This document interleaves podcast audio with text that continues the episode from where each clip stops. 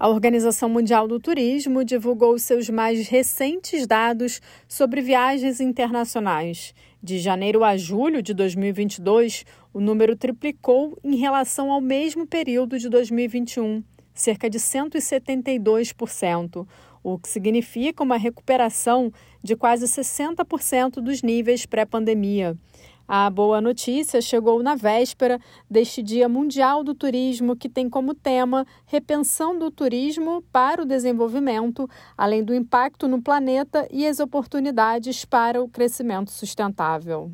Para a OMT, a recuperação contínua reflete a forte demanda por viagens internacionais pós-pandemia, assim como a flexibilização ou fim das restrições impostas aos viajantes.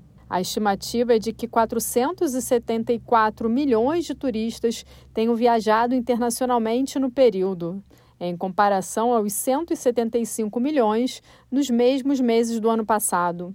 Já o número de chegadas internacionais em junho e julho representam mais que o dobro daquelas registradas nos mesmos dois meses do ano passado. Europa e Oriente Médio mostraram a recuperação mais rápida, com chegadas atingindo 74% e 76% dos níveis de 2019, respectivamente. O continente europeu recebeu quase três vezes mais chegadas internacionais do que nos primeiros sete meses de 2021 com resultados impulsionados pela forte demanda intrarregional e viagens dos Estados Unidos. A região teve um desempenho particularmente robusto em junho e julho, refletindo um verão movimentado. A retirada das restrições de viagem em um grande número de destinos também contribuiu para os resultados. Cerca de 44 países na Europa não possuem restrições relacionadas ao Covid-19.